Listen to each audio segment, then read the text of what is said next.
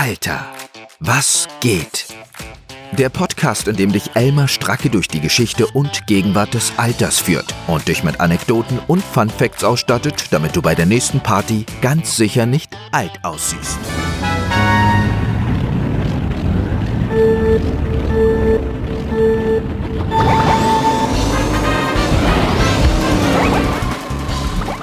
Herzlich willkommen nicht nur zu einer neuen Folge, sondern auch zu einem Wettbewerb. Nein, sogar zu gleich zwei Wettbewerben. Von dem ersten habt ihr vielleicht schon gehört, falls ihr diesem Podcast auch auf Social Media Kanälen folgt. Es gibt mittlerweile Tassen von Alter was geht. Ein zeitlos, elegantes Designobjekt, das in keinem Haushalt fehlen darf. Und das Allerbeste, ihr habt die Chance, diese Tassen zu gewinnen. Was müsst ihr dafür tun? Das ist gar nicht so schwer. Ihr müsst über Alter was geht schreiben oder sprechen. Und zwar online, zugänglich für andere und so, dass ich auch etwas davon mitbekomme. Und zwar bis einschließlich Donnerstag, den 9. Februar 2023. Ihr könnt zum Beispiel in einer Story oder einem Beitrag auf Instagram, Facebook, Twitter, LinkedIn Alter was geht erwähnen und vielleicht sagen, was eure Lieblingsfolge ist oder warum ihr manchmal zuhört oder warum ihr einfach nur diese Tasse haben wollt. Es kann auch ein WhatsApp-Status sein. Jetzt ist es so, dass ich wahrscheinlich die meisten WhatsApp-Status von euch nicht mitbekomme. Dann müsstet ihr mir gerne irgendwie Bescheid geben, damit ihr auch Teil der Verlosung sein könnt. Und wenn ihr es auf den Social-Media-Kanälen macht, bitte verlinken. Also Alter, was geht, verlinken. Auch da wieder einfach, damit ich es mitbekomme und ihr eure Chance auf die Tasse habt. Diese Tassen übrigens eignen sich dank des Slogans, der draufsteht, ganz hervorragend, um subtil anderen Menschen eure Sicht auf den Wahnsinn des Alltags oder ihre frühmorgendliche Hyperaktivität zu vermitteln. So oder so, was auch immer der Grund ist, warum ihr unbedingt diese Tassen haben wollt, ich drücke euch die Daumen. Und ich freue mich auch sehr, dass schon einige von euch mitgemacht haben. Aber nicht so viele wie beim zweiten Wettbewerb der auch das Thema der heutigen Folge ist.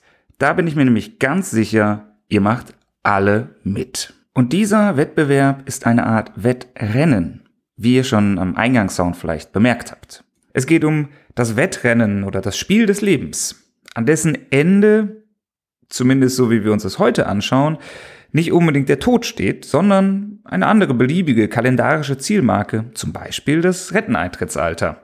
Wir drehen alle irgendwie jahrelang unsere Runden, hoffen irgendwie ins Ziel zu kommen und dann idealerweise dort noch viele extra und Ehrenrunden drehen zu können, wenn es gut läuft, bei guter Gesundheit und Versorgung.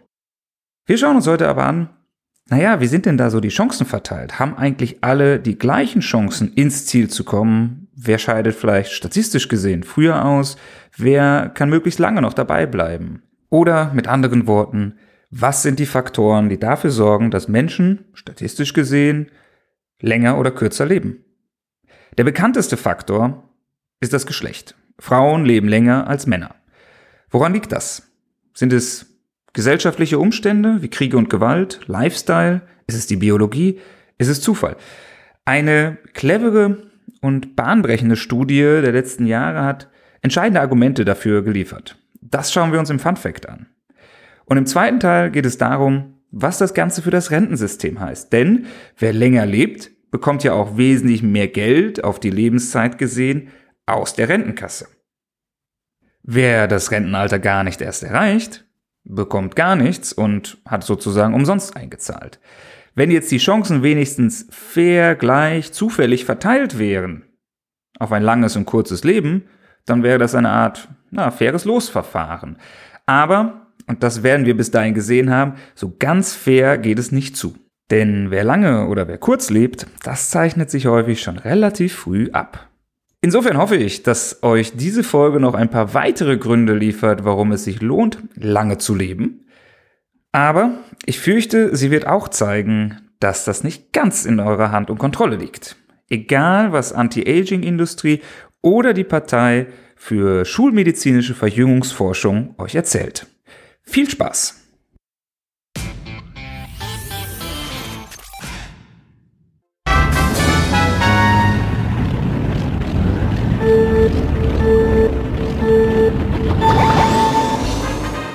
Und wer von euch kennt diesen Sound? Relativ ikonisch wahrscheinlich, zumindest für einige Generationen. Es ist der Beginn eines Rennens, eines Wettrennens mit Autos oder soll ich eher sagen mit Karts, mit Go-Karts, nämlich aus dem Computerspiel Mario Kart. Und dem ähnelt unser Leben vielleicht mehr, als uns lieb ist. Auch im echten Leben treten wir an, idealerweise nicht unbedingt gegeneinander, das hängt vielleicht ein bisschen von der Weltanschauung ab, aber wir wollen alle ins Ziel kommen. Wie bei Mario Kart lauern auch im echten Leben viele Hindernisse, für die wir teils selbstverantwortlich sind, zum Teil auch die Mitspielerinnen und Mitspieler. Und die sorgen dafür, dass wir manchmal einen zusätzlichen Boost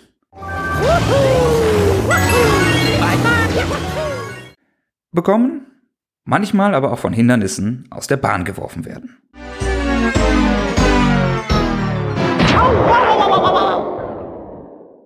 Und da man im echten Leben leider nur ein Leben hat, jedenfalls wenn man keine Katze ist, ist dann auch in der Regel Game Over.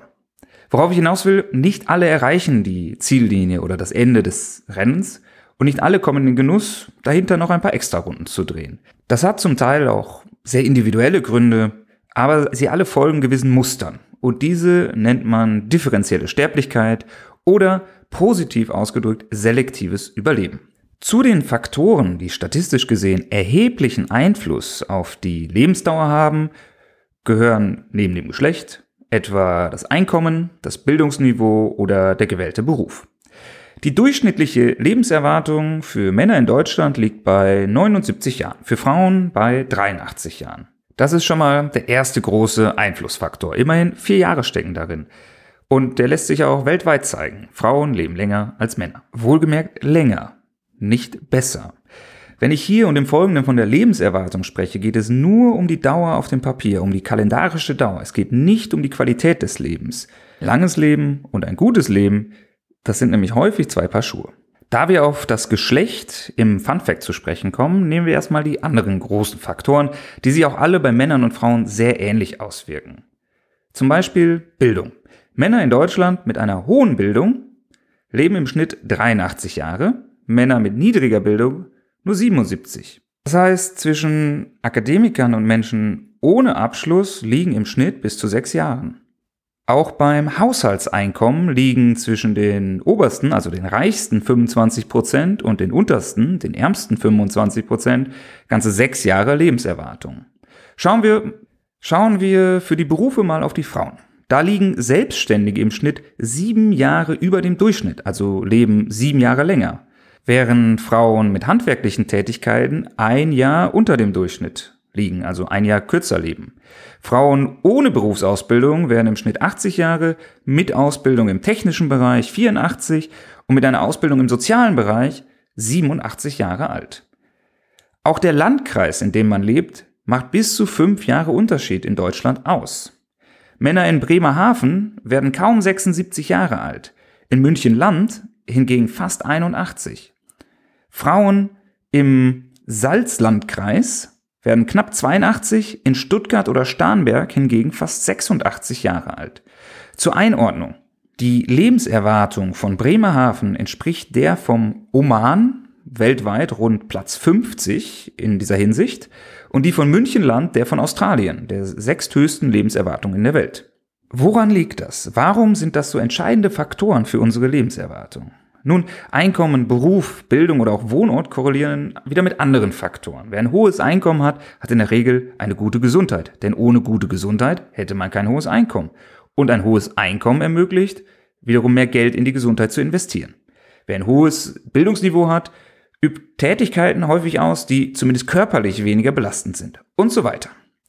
Bei den Landkreisen ist der Befund meiner Ansicht nach zumindest überraschend. Es liegt nämlich nicht an der höheren oder niedrigeren Bevölkerungs- oder Ärztedichte. Man könnte ja sagen, sowas wie ein Uniklinikum in der Nähe ist ein ganz entscheidender Faktor. Auch das Einkommen pro Kopf ist für sich genommen nicht entscheidend.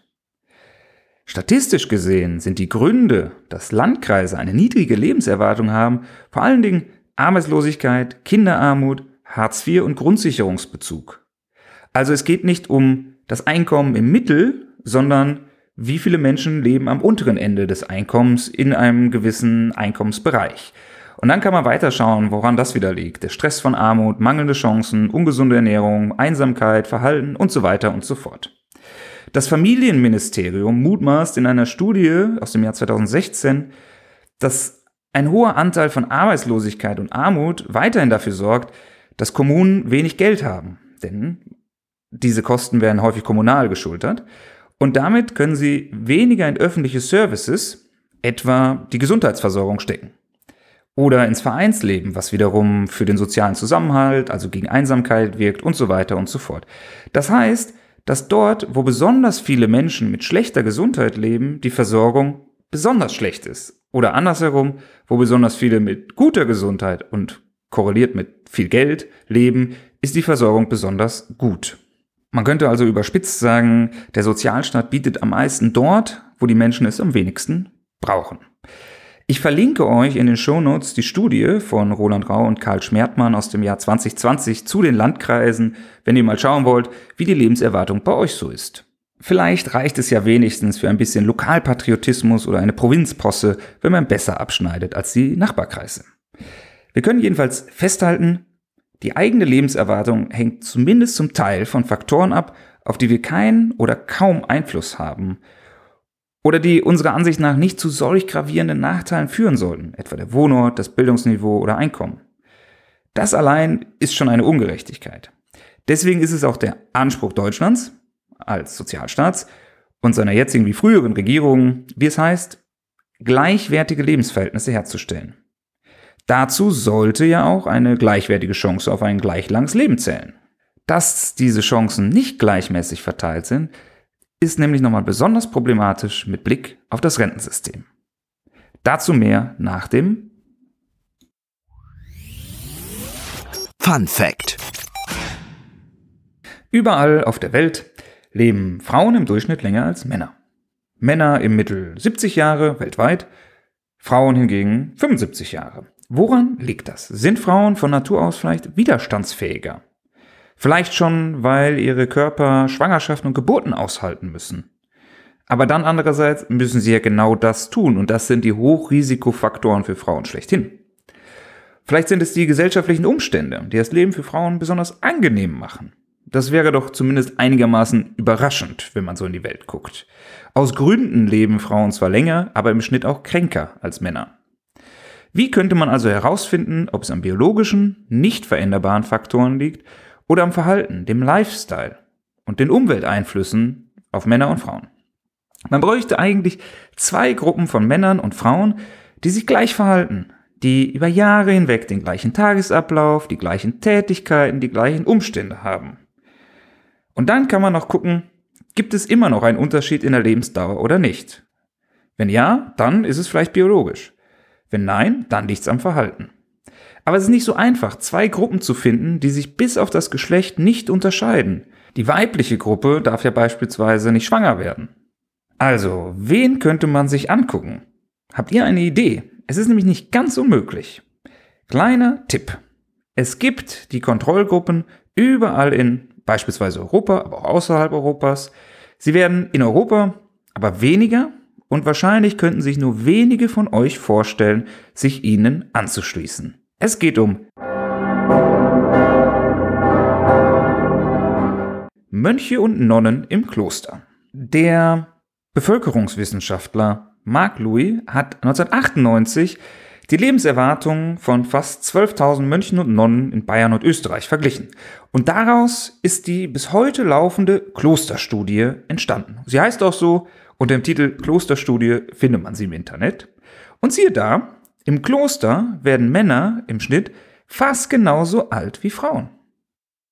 Die niedrige Lebenserwartung von Männern liegt also nicht ausschließlich oder fast gar nicht an der Biologie, sondern vor allem am Verhalten. Bei den untersuchten Mönchen und Nonnen gab es ja auch noch einen kleinen Unterschied und der lag fast ausschließlich daran, dass unter Mönchen viel mehr Raucher waren als unter den Nonnen. Es ist aber nicht nur so, dass der Tagesablauf und der Lebensverlauf bei Mönchen und Nonnen sehr ähnlich ist, er ist auch wahrscheinlich in beiden Fällen einfach sehr günstig für ein langes Leben. Die Mönche selbst führen ihre Lebenserwartung nämlich auf den geregelten Tagesablauf zurück, aber auch auf das Gefühl, in einer Gemeinschaft zu sein. Und beides reduziert Stress. Beides gibt Sicherheit und Beständigkeit. Man verhindert Einsamkeit, man hat eine Aufgabe, man fühlt sich gebraucht, jeder Mönch übernimmt und jede Nonne irgendwie Verantwortung. Und es gibt auch keinen Rentenknick, keinen Bruch in der Biografie. Mönche und Nonnen im Rentenalter, naja, die machen einfach weiter mit dem, was sie vorher gemacht haben. In der Allgemeinbevölkerung hingegen bedeutet der Eintritt in die Rente in der Regel eine krasse Umstellung, was die sozialen Kontakte und den Lebensablauf angeht. Vor allen Dingen aber lebt man hinter Klostermauern risikoärmer. Männer jenseits der Klostermauern neigen viel stärker zu risikoreichem Verhalten, sei es beim Sport, beim Autofahren, im Beruf, Alkoholkonsum oder beim Versuch, potenzielle Partnerinnen und Partner mit irgendwas zu beeindrucken. All das ist erstens richtig stressig und zweitens bringt es dich womöglich um, etwa durch Unfälle. Beim Alkohol haben Mönche zu früheren Zeiten womöglich auch ganz gut zugelangt, aber das scheint heute nicht mehr so zu sein. Die belgischen Trappisten, die für ihre Starkbiere bekannt sind, haben seit 2021 übrigens auch alkoholfreies Bier im Angebot. Das Kloster ist allerdings nicht nur interessant im Hinblick auf den Unterschied zwischen Männern und Frauen, sondern auch auf die anderen Faktoren, auf die wir im ersten Teil eingegangen sind. Zum Beispiel machen Bildungsunterschiede im Kloster keinerlei Unterschied mehr für die Lebenserwartung. Auch das deutet darauf hin, dass es einfach die unterschiedliche Lebensrealität ist, die aus gewissen Dingen folgt und die zu einem unterschiedlichen Lebenswandel, Umständen und Lebenserwartung führt. Die verbleibende Kluft zwischen Männern und Frauen geht übrigens zurück. Das liegt aber leider nicht daran, dass Männer angefangen haben, sich viel gesünder und verantwortungsvoller zu verhalten, sondern eher daran, dass Frauen, zumindest in den letzten 50 Jahren, immer mehr auch die Risiken übernommen haben, die vorher überwiegend männlich waren. Zum Beispiel Rauchen, Alkoholkonsum, Belastung durch Beruf und Karriere, riskante Sportarten etc. Und hinzu kommen noch die Risiken, die Männer nicht übernehmen können, etwa Schwangerschaft und Geburt, oder bisher nicht in gleichem Maße übernommen haben, etwa die zusätzlichen Belastungen durch familiäre Pflege oder Sorgearbeit. So oder so, die Bottomline lautet, wie unterschiedlich lang wir leben, ist kein kosmisches Schicksal, sondern liegt in unserer Hand, zwar nicht individuell, aber gesamtgesellschaftlich. Alter, wie geht's weiter? Kommen wir zurück zu unserem Rennen um die Rente. Wer es über die Ziellinie schafft, bekommt genau diese. Manche drehen danach noch einige Extrarunden, manche sehr viele. Im Schnitt immerhin 17 Jahre. Manche schaffen aber auch 30 oder 40. Viele aber schaffen es gar nicht erst über die Ziellinie. Warum ist das ein Problem für das Rentensystem? Das führt dazu, dass das Rentenversprechen für reiche Menschen wertvoller ist als für Arme, wie es in einem OECD-Bericht heißt. Denn wir erinnern uns, wer mehr Geld verdient, lebt länger. Gleichzeitig interessiert sich weder die Rentenversicherung noch die Pension bei Beamten für die verbleibende Lebenserwartung, sondern das Versprechen ist bis zum Tod, wie lange auch immer das dauert. Der heilige Gral der deutschen Rentenversicherung, die Beitragsäquivalenz, bezieht sich nur auf die monatliche Rentenhöhe und eben nicht darauf, was man im Laufe des Lebens eingezahlt und ausgezahlt bekommt. Wer also bei gleichem Einkommen länger lebt, hat eine bessere Rendite auf seine oder ihre früheren Einzahlungen. Oder provokanter ausgedrückt, das Rentensystem ist deswegen teuer, weil es viele Gutverdienerinnen und Gutverdiener gibt, die überdurchschnittlich lange und gesund leben und sehr hohe Renten beziehen nämlich Renten, die weit über dem liegen, was sie eingezahlt haben. In Zahlen ausgedrückt. Menschen mit geringem Einkommen zahlen in Deutschland eine implizite Steuer von rund 10% auf ihre Rentenbeiträge. Menschen mit hohem Einkommen erhalten hingegen eine Prämie von rund 5%. Und das Bild ist in vielen anderen westlichen Ländern ähnlich, selbst in dem als sehr egalitär geltenden Schweden da man statistisch gesehen ja schon vorher weiß, wer etwas länger oder etwas kürzer lebt, könnte man das ja auch eigentlich ausgleichen. Das würde jede private Versicherung so machen. Deswegen gibt es dort ja die berühmt-berüchtigten Gesundheitsprüfungen und andere Fragen. Wer regelmäßig Fallschirmspringen geht, zahlt mehr in die Berufsunfähigkeitsversicherung ein als jemand, der nur Schach spielt. Ohne den Stress beim Schach an dieser Stelle kleinreden zu wollen. Aber wahrscheinlich ist das Unfallrisiko doch geringer. Warum sollte die Schachspielerin also den Fallschirmspringer quersubventionieren? Dann sagt sie, nee danke, ich gehe in eine Versicherung nur für Schachspielerinnen, weil wir alle ein ähnliches Risiko haben. Die private Versicherung muss also einen Ausgleich bringen und vom Fallschirmspringer eine höhere Prämie verlangen, damit überhaupt genug Leute mitmachen, damit man diese Risiken streuen kann. Aber genau diese Prüfung und Anpassung möchte die Rentenversicherung als Sozialversicherung gerade nicht. Sie unterscheidet nicht oder kaum nach Beruf, Geschlecht, Einkommen oder Bildungsniveau. Deswegen muss es auch eine Pflichtversicherung sein, weil, wie gerade beschrieben, sonst nicht alle einen Anreiz haben, mitzumachen. Denn im Ernst, ähm, Menschen, die statistisch gesehen nicht lange leben werden, hätten überhaupt keinen Grund einzuzahlen. Sie stünden viel besser im Hinblick auf die Rente, wenn sie das Geld privat sparen oder einfach ausgeben würden, eben weil es keinen Ausgleich für die Lebenserwartung gibt. Das ist übrigens auch der Grund dafür, warum die Beitragsbemessungsgrenze in wenigstens einer Hinsicht sehr sinnvoll ist. In Deutschland zahlt man ab rund 7000 Euro Einkommen im Monat keine Rentenbeiträge mehr. Das scheint vielleicht unfair, dass es ausgerechnet die Reichen sind, die davon befreit sind, also ab der gewissen Summe. Aber aus diesen Beiträgen würden ja auch Ansprüche erwachsen und Menschen in dieser Einkommensklasse leben richtig, richtig lange. Für jeden Euro, den sie mehr einzahlen, bekämen sie unterm Strich 1,10 Euro oder 1,20 Euro zurück. Auf Kosten der Solidargemeinschaft, auf Kosten der Geringverdienerinnen und Geringverdiener. Deswegen wäre ich an der Stelle ehrlich gesagt zurückhaltend. Wie also umgehen mit dem Problem der unterschiedlichen Lebenserwartung, die aber nicht zufällig verteilt ist? Erstens könnte man sagen, naja, die Rentenversicherung ist ja nur ein Baustein des Sozialstaats. Alles in allem, nehmen wir da noch die Arbeitslosenversicherung, die Krankenversicherung und alle möglichen anderen Dienstleistungen zusammen und schauen uns dann das Paket an, dann profitieren Menschen mit geringem Einkommen oder niedrigem Bildungshintergrund ebenfalls stark vom Sozialstaat. Das mag sein, aber das löst ja nicht das Problem der Fairness innerhalb der Rentenversicherung. Wie könnte man das angehen? Nun, man könnte die Beiträge und die Leistung an die Lebenserwartung anpassen. Hohe Einkommen und gut gebildete Gruppen müssten mehr einzahlen, prozentual, Menschen in manchen Landkreisen oder Männer weniger. Das Beispiel mit Männern und Frauen an dieser Stelle ist ganz interessant, weil hier zwei Dimensionen der Gerechtigkeit, die unabhängig voneinander sind, aufeinanderprallen. Für die Tauschgerechtigkeit, also die Frage, wer zahlt wie viel ein und bekommt wie viel raus, wäre es sinnvoll, Männern Rabatt zu geben weil sie kürzer leben. Aber das würde bestehende Ungerechtigkeiten und Ungleichheiten, etwa hinsichtlich Altersarmut, Chancengleichheit, finanzieller Unabhängigkeit und so weiter noch verstärken. Und das sind alles Fragen von Verteilungsgerechtigkeit, die üblicherweise als vorrangig betrachtet werden. Deswegen wäre ein Ausgleich in dieser Dimension, der Dimension des Geschlechts, für das Problem der Tauschgerechtigkeit politisch keine Option meiner Ansicht nach wäre auch für die anderen mh, hm, zumindest schwierig, aus verschiedenen Gründen. Diese Gruppen sind etwa auch nicht homogen. Auch innerhalb der Gruppe der Akademiker oder der Frauen gibt es immer noch große Unterschiede. Will man auch die einpreisen und dann immer kleinteiliger vorgehen, dann landet man irgendwann bei einer individuellen Risikoprüfung wie bei einer privaten Versicherung. Aber Erstens wollen wir ja eigentlich nicht, dass der Staat so viele kleinteilige Informationen über uns sammelt. Gut, jetzt kann man fragen, warum finden wir das an anderen Stellen okay, wenn es um Privatunternehmen gibt. Aber okay, also eine gewisse Skepsis.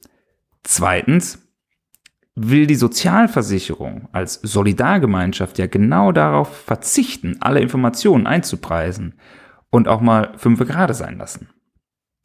Und drittens macht diese genaue Einpreisung schon zu relativ frühem Zeitpunkt des Lebens, auch diejenigen, die statistisch gesehen eine höhere Lebenserwartung haben, gewissermaßen auch zu Gefangenen ihrer Umstände. Sie werden höher besteuert und am Ende, zum Beispiel aufgrund unbekannter Informationen, etwa eine unentdeckte Krankheit, haben sie eigentlich eine niedrige Lebenserwartung. Auch das ist dann unfair. Viertens, wenn wir das wirklich machen würden, führt das auch zu ungünstigen Anreizen. Raucher müssten etwa wegen der niedrigen Lebenserwartung weniger einzahlen. Aber eigentlich wollen wir das Rauchen ja nicht noch belohnen. Auch haben etwa optimistische Menschen eine höhere Lebenserwartung als pessimistische. Aber wir wollen ja keine Anreize für Pessimismus geben. Also ich zumindest nicht, denn davon gibt's genug in der Welt. Man könnte jetzt auch sagen, na gut, dieses Einkommensproblem können wir umgehen, wenn wir zum Beispiel auch für Sorgearbeit, etwa Kindererziehung oder Ehrenamt, Rentenpunkte vergeben, anstatt nur für Arbeit am Markt. Ein Stück weit passiert das ja auch bereits zum Beispiel was die Kindererziehungszeiten angeht. Aber dann sind wir in einer sehr komplexen Debatte, was das Rentensystem eigentlich leisten soll und welche Leistungen wir mit dieser finanziellen Absicherung honorieren wollen. Derzeit ist es schlicht und ergreifend eine Versicherung. Das heißt, die Auszahlungen basieren auf den gezahlten Beiträgen. Sie ist als Sozialversicherung nur eine besondere Versicherung. Umso mehr wir beitragsfremde Dinge aufnehmen, umso mehr wird sie zu einer Fürsorgeeinrichtung. Das kann man machen und da geht, glaube ich, auch der Trend vieler Rentensysteme hin. Und gerade für Länder mit steuerfinanzierten Systemen, die die Finanzierung oder die Honorierung dieser beitragsfremden Leistungen als gesamtgesellschaftliche Aufgabe sehen, ist das auch kein großer Act. Aber für Deutschland wäre es ein Paradigmenwechsel, der erhebliche politische Diskussionen mit sich bringen würde und im Übrigen wahrscheinlich das Problem dieser unterschiedlichen Lebenserwartungen auch nicht, zumindest nicht ganz, lösen würde. Ihr seht, es ist also nicht so einfach. Was könnte man also innerhalb des bestehenden Systems machen? Wir wollen möglichst wenig ändern und trotzdem diese Unfairness der unterschiedlichen Lebenserwartungen und Ein- und Auszahlungen irgendwie reduzieren. Das Einkommen ist die einzige transparente Kategorie, die wir an dieser Stelle gut kennen und nutzen wollen oder sollten. Experimente mit allen anderen Kategorien, über die wir im Zweifel erst streiten müssen, sowas wie Bildung, Herkunft, Geschlecht, scheinen mir sehr umstritten und heikel. Außerdem ist Einkommen ein ganz guter Indikator für vieles andere, etwa für die Bildung oder die Gesundheit. Deswegen sollten wir meiner Ansicht nach versuchen, innerhalb der Einkommenslogik diesem Problem zu begegnen. Eine Möglichkeit, die Beiträge progressiv gestalten. Also der Beitragssatz für die Rente könnte prozentual höher liegen, je mehr jemand verdient, ohne dass sich die prozentualen Auszahlungen erhöhen. Das scheint mir aber verfassungsrechtlich und auch psychologisch ehrlich gesagt hm, schwierig. Einfacher oder eine bessere Möglichkeit wäre es, die progressive Besteuerung der Renteneinkünfte, wie es bereits zunehmend geschieht, zu verstärken oder jedenfalls weiterhin zu nutzen. Das hat nämlich auch den Vorteil, dass alle Einkünfte berücksichtigt werden, also auch aus anderen Quellen. Die Besteuerung von Renteneinkommen erscheint mir aus genau diesem Grunde nicht unfair, sondern aus Gründen der Gerechtigkeit schlichtweg geboten. Und es gäbe eine konkrete Maßnahme, die wirklich eine Änderung bedeuten würde für das deutsche Rentensystem, keine große Umstellung wäre, oder naja, darüber kann man streiten, aber meiner Ansicht nach in dieser Hinsicht das Rentensystem gerechter machen würde. Ich rede von der Umstellung von Lohnkopplung auf Inflationskopplung. Derzeit werden Renten in Deutschland an die Lohnentwicklung angepasst. Das erscheint sinnvoll, denn die Löhne steigen langfristig gesehen, mit einzelnen Ausnahmen, zum Beispiel das vergangene Jahr, deutlich schneller als die Inflation. Aber das führt auch dazu, dass die Rentensumme, die die Rentenversicherung pro Person zurücklegt, mehr nach hinten verteilt werden muss. Also, angenommen, die Rentenversicherung legt kalkulatorisch eine feste Summe pro Person zurück. Diese Summe soll ausreichen für, sagen wir, 20 Jahre. Und dann ist die erste Rente, nehmen wir mal an, 1000 Euro im Monat. Und dann wird die Rente jedes Jahr an die Löhne gekoppelt angepasst und steigt um, sagen wir, drei Prozent. Und das ist mehr als die Inflation. Würde die Rente hingegen an die Inflation angepasst, dann sagen wir mal, würde sie in diesem Beispiel nur um durchschnittlich zwei Prozent steigen pro Jahr. Jetzt haben wir aber die gleiche Summe zurückgelegt. Da die Kosten hinten heraus viel flacher anwachsen, kann die erste Rente deutlich höher liegen, etwa sagen wir bei 1200 Euro. Sprich, Eine Kopplung an die Inflation erlaubt es, die Rentenauszahlungen stärker an den Rentenbeginn zu schieben. Und davon profitieren vor allem Menschen mit niedrigem Einkommen oder grundsätzlich niedriger Lebenserwartung. Das ist übrigens auch der Grund, warum die Anfangsrenten in Österreich so hoch sind, was bei uns so gerne als Vorbild angeführt wird. Denn dort sind Renten an die Inflation und nicht an die Lohnentwicklung gekoppelt. Gut, könnte man sagen, selbst das ist für Deutschland zu viel Paradigmenwechsel. Und das wurde ja aus verschiedenen Gründen auch immer mal wieder versucht. Gut, dann könnte man sagen, dann stellen wir das den Menschen einfach frei. So wie es Wolfram Richter und Martin Werding vorschlagen. Das heißt, die Menschen können einfach selber wählen, wenn ich in Rente gehe, möchte ich, dass die Rentenversicherung so kalkuliert, dass die Rentenentwicklung an die Inflation gekoppelt ist, dafür kriege ich eine höhere erste Rente, oder sie ist an die Lohnentwicklung gekoppelt und dafür bekomme ich eine niedrigere erste Rente. Denn, so sagen die beiden, naja, also Pi mal Daumen kann man die eigene Lebenserwartung schon einschätzen. Vielleicht nicht aufs Jahr genau, vielleicht auch nicht auf drei Jahre genau, aber man weiß ja, wie alt die eigenen Eltern geworden sind, was so familiäre Krankheitsgeschichte angeht, man kennt die Umstände. Vielleicht kann man zumindest sagen, eher über- oder unterdurchschnittlich. Und das reicht ja schon, um hier eine gute Entscheidung zu treffen. Und damit auch als Mensch mit einer geringen Lebenserwartung möglichst viel, nach möglichst fairen Bedingungen aus dem Topf zurückzuhalten. Aber auch hier natürlich unter der Voraussetzung, dass man die besagte Ziellinie überhaupt erreicht. Immerhin tun das heutzutage zum Glück die allermeisten Menschen.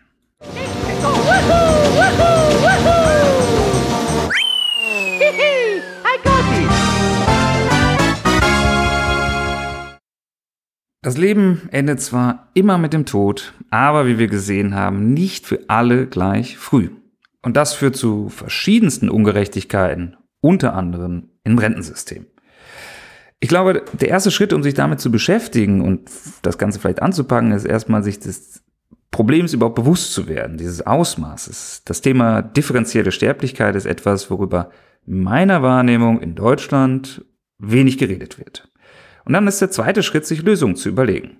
Ich hoffe, dass für beide Schritte diese Folge ganz gute Hilfestellungen geleistet hat. Aber vielleicht findet ihr die differenzielle Sterblichkeit ja auch gar nicht problematisch. Vielleicht sagt ihr, naja, Pech, manche leben länger, manche kürzer und die Welt ist halt ungerecht.